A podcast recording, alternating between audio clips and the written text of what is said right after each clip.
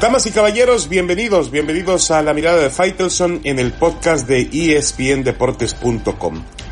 Miguel Herrera renueva con el América un contrato largo de cuatro años, increíble, increíble para los estándares del fútbol mexicano, ese tipo de contratos, y también increíble por la época en la cual vivimos.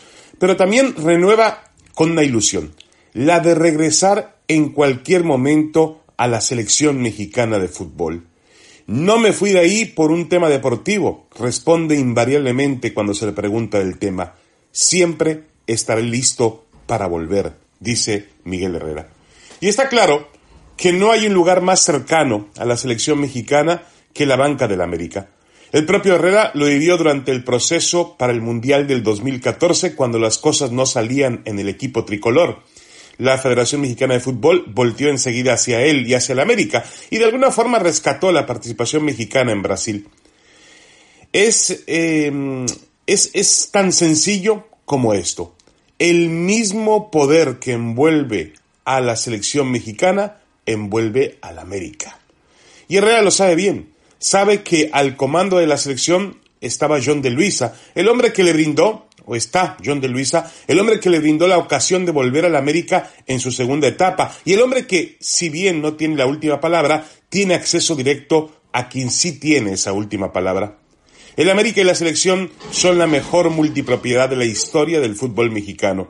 Y podrían terminarse otras, pero esta por ahora se mantendrá firme y posicionada por lo que significa en niveles de audiencia y en ventas de patrocinios o patrocinadores. Quien controla la selección tiene acceso a controlar también el sentimiento y hasta el bolsillo de millones y millones de personas. La selección mexicana lo unifica todo. Razas, niveles sociales, religiones, ideales políticos que hoy están tan polarizados y muy de moda en el país. Todo lo unifica la selección mexicana de fútbol. La selección tiene un poder muy, muy, muy especial.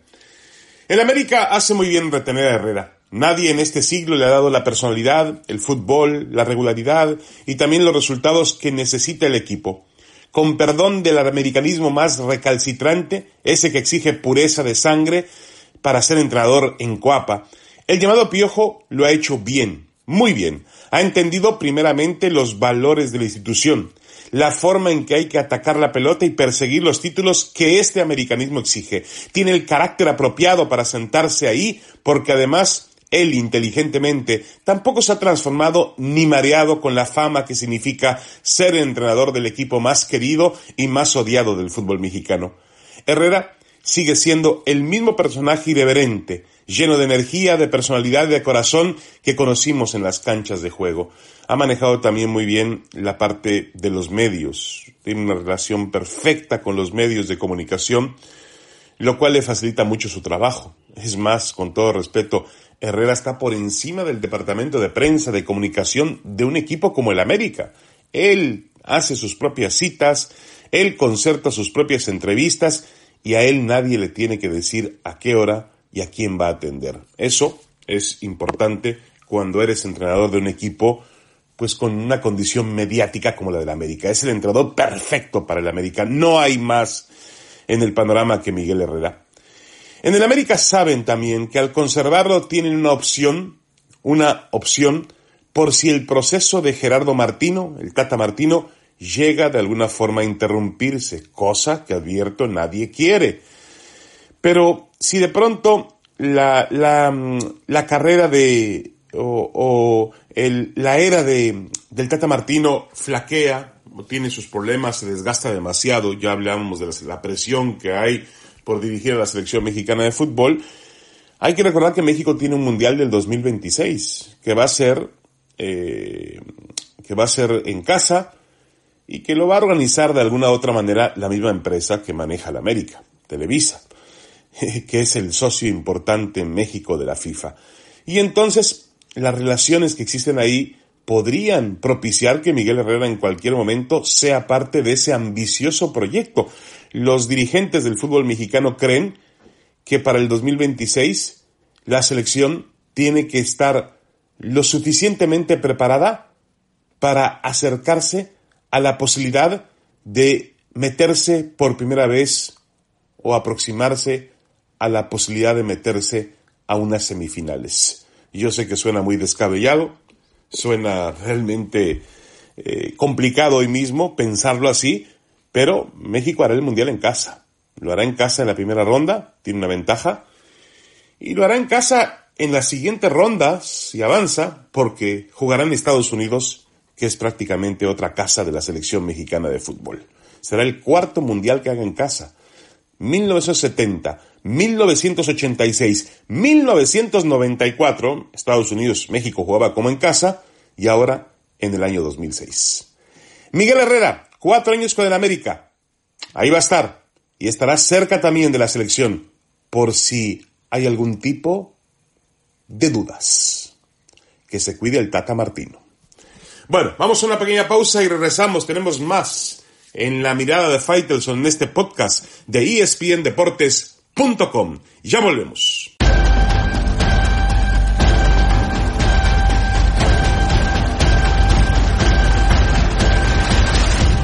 Regresamos, regresamos a la mirada de Faitelson en este blog de ESPN Deportes, blog podcast de espndeportes.com. Bueno, tenemos ya un plan definido para que en agosto se dirima la Liga de Campeones de Europa, la famosa Champions 2019-2020. Y yo pregunto, ¿no es el momento, en una definición atípica de la Champions, para que un equipo diferente, un equipo que nunca ha sido campeón de Europa, logre llegar al título? Puede ser, yo creo que sí. Eh, es momento de, de buscarlo. Claro, las amenazas siempre estarán por ahí. Recuerden que la Champions se va a jugar a partir de los cuartos de final a un solo partido en una sola sede en Lisboa, en Portugal, eh, de mediados para finales del mes de agosto. Hay que recordar eso. También hay que recordar que algunos equipos ya están en cuartos de final. Cuatro están en cuartos de final, faltan otros cuatro equipos. Eh, clasificados ya a cuartos de final están el Paris Saint-Germain, el eh, Leipzig de Alemania, el Atalanta italiano y el Atlético de Madrid. Y eh, ya prácticamente listos para avanzar a la siguiente ronda está el Bayern Múnich, que tiene una ventaja de 3 por 0 sobre el Chelsea. La Juventus está perdiendo 1 por 0 contra el Olympique de Lyon. Deben jugar en Turín la vuelta. El Manchester City está venciendo 2 por 1 al Real Madrid. Deben jugar en Manchester el partido de, de vuelta. Y el Barcelona está empatado a 1 con el Nápoles, pero van al Camp Nou para jugar la vuelta. Eh, es decir, hay equipos de, historia todavía vivos. El caso del Real Madrid, que no podemos dar por descartado a pesar de la desventaja. El caso del Barcelona, que va a pasar a la siguiente ronda. la Juventus, que tiene que remontar. El Bayern Múnich, que se acaba de coronar en Alemania por octava ocasión consecutiva, eh, equipos fuertes e importantes. Pero yo dejo tres en el pensamiento de ustedes para convertirse en campeones de esta Champions y que nunca lo han sido. Número uno, el Atlético de Madrid. Viene de eliminar al Liverpool y es un equipo fuerte el del Cholo Simeone. No ha tenido una gran temporada en España, pero es un equipo que nunca podemos descartar. Ahí está uno. Número dos, el Paris Saint-Germain. Tiene un, gran equipo de fútbol y, creo que eh, ya despejado el tema del campeonato francés, que está totalmente cancelado, pues puede abocarse, concentrarse directamente en esta Champions. Y número tres, el Manchester City de Pep Guardiola, sin duda alguna. Ha hecho una temporada muy interesante en Inglaterra eh, segundo lugar, detrás de Liverpool que dinamitó la liga y que ya está eliminado de la Champions. Eh, pero el equipo del City tiene fútbol, tiene entrenador y tiene ambición para poder ser campeón de la Champions y llegaría a los cuartos de final eliminando al Real Madrid. Falta todavía dar ese paso, pero tiene una ventaja de dos goles a uno y tiene que ir a su estadio. Así que dejo tres opciones maravillosas para que tengamos un nuevo campeón eh, de Champions, alguien que nunca lo ha sido. Eh, obviamente descarto al Atalanta que está ahí y ha hecho una gran, gran competencia, pero no creo que le alcance, tampoco el Leipzig, que tiene a Tino Werner, uno de los grandes goleadores de la liga alemana, Y descarto obviamente también a quién más. Bueno, el Bayern Múnich ha sido campeón, por supuesto. La Juventus ha sido campeón, el Real Madrid ha sido campeón, Barcelona ha sido campeón, el Nápoles, pero bueno, tampoco veo en la situación el equipo de Gatuso eh, como para ganar la Champions. Pero me parece interesante el panorama, sobre todo por la manera en la cual se va a jugar. Una Champions atípica con un campeón atípico. Podría terminar ocurriendo eso. El resto del panorama en Europa nos deja que ya las principales ligas del mundo han vuelto regresó la, Liga Premier de Inglaterra, eh, que es uno de los mayores espectáculos. El Liverpool ha hecho una campaña realmente impresionante, ha ganado 27 de 29 partidos, tiene 81 puntos, nadie le va a quitar el título. Eh, en segundo lugar, muy lejos, está el Manchester City, Leicester en tercer lugar, en otra gran temporada, otra gran muestra de que con poco se puede hacer mucho. Y hay una encarnizada lucha por el último lugar de Champions entre el Chelsea y me parece el Manchester United. Ellos están peleando por ese último puesto que estaría disponible para la Liga de Campeones de, Europa del, próximo año. Es el interés por ver eh, una liga como, como la inglesa, que insisto, ha tenido un campeón que ha robado prácticamente la competencia y que puede establecer un récord de puntos en esta temporada.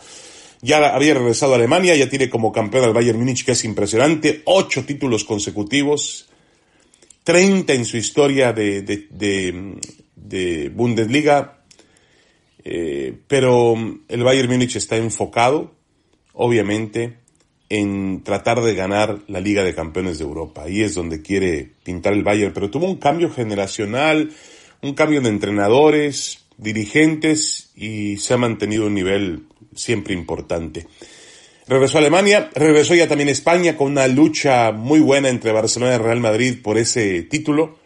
Apenas unos cuantos puntos les, les, este, les separan y creo que tendremos un final muy, muy emocionante de, de, la Liga Española. Messi en un nivel bárbaro, el Madrid ha regresado con goles. Eh, creo que podemos tener una buena definición de, de España. Eh, y en Portugal, la liga de menor dimensión, el clásico duelo entre el Benfica y el Porto. Ahí están eh, intercambiando el liderato general de la Liga Portuguesa. También nos espera un, buen final si a usted le gusta el fútbol portugués. Lo de Europa luce bien en el verano para distraernos, para ocupar la cabeza en otro, en otro sitio con el mejor fútbol del mundo. Y yo insisto, propongo un campeón diferente para esta Champions. ¿Por qué no? Ya volvemos con la mirada de Faitelson en el podcast de espndeportes.com.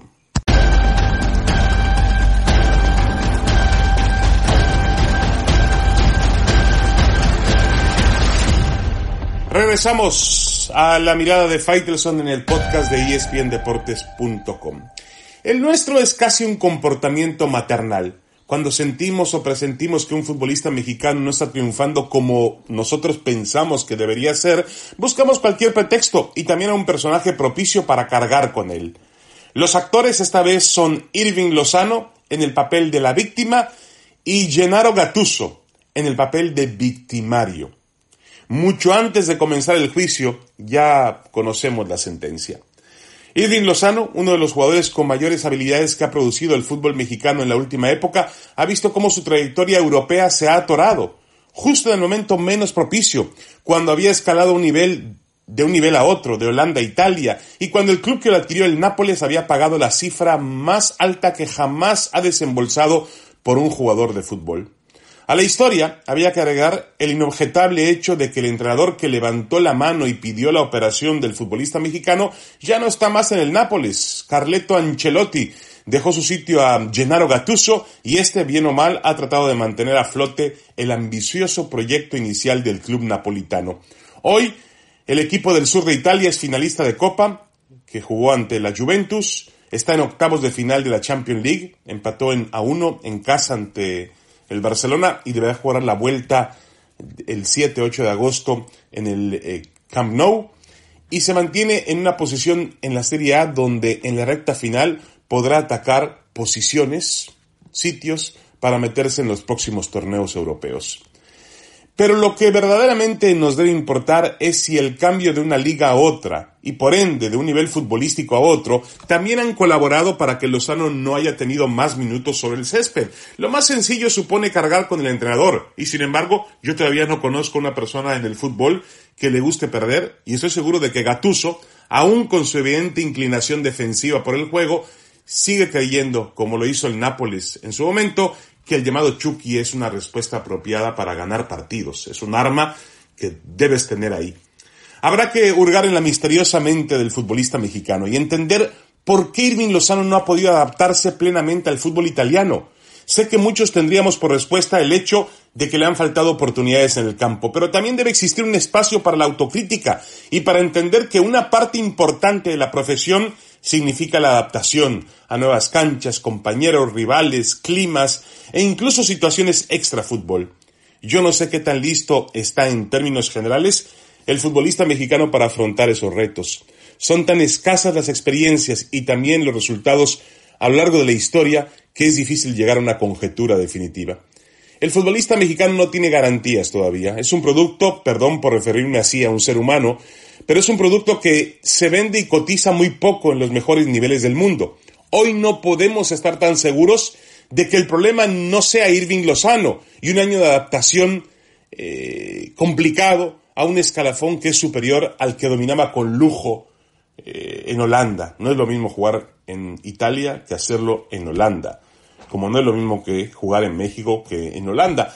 Pero el cambio de México a Holanda, él lo tomó bien, se adaptó bien este cambio no ha sido positivo.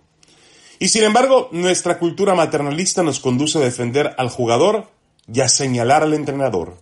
La víctima, sí, es Irving Lozano y el victimario es Gennaro Gattuso. Es decir, nuestro héroe sigue siendo el futbolista y nuestro villano es el entrenador. Y caso cerrado. Así se maneja la opinión pública alrededor del fútbol mexicano. Veremos qué pasa con esa novela. Napolitana, por cierto, italiana. Muchas gracias. Esto fue la mirada de Faitelson en el podcast de espndeportes.com. Los espero la próxima semana y los invito, por supuesto, a navegar a través de todas las plataformas del líder mundial en deportes. Saludos.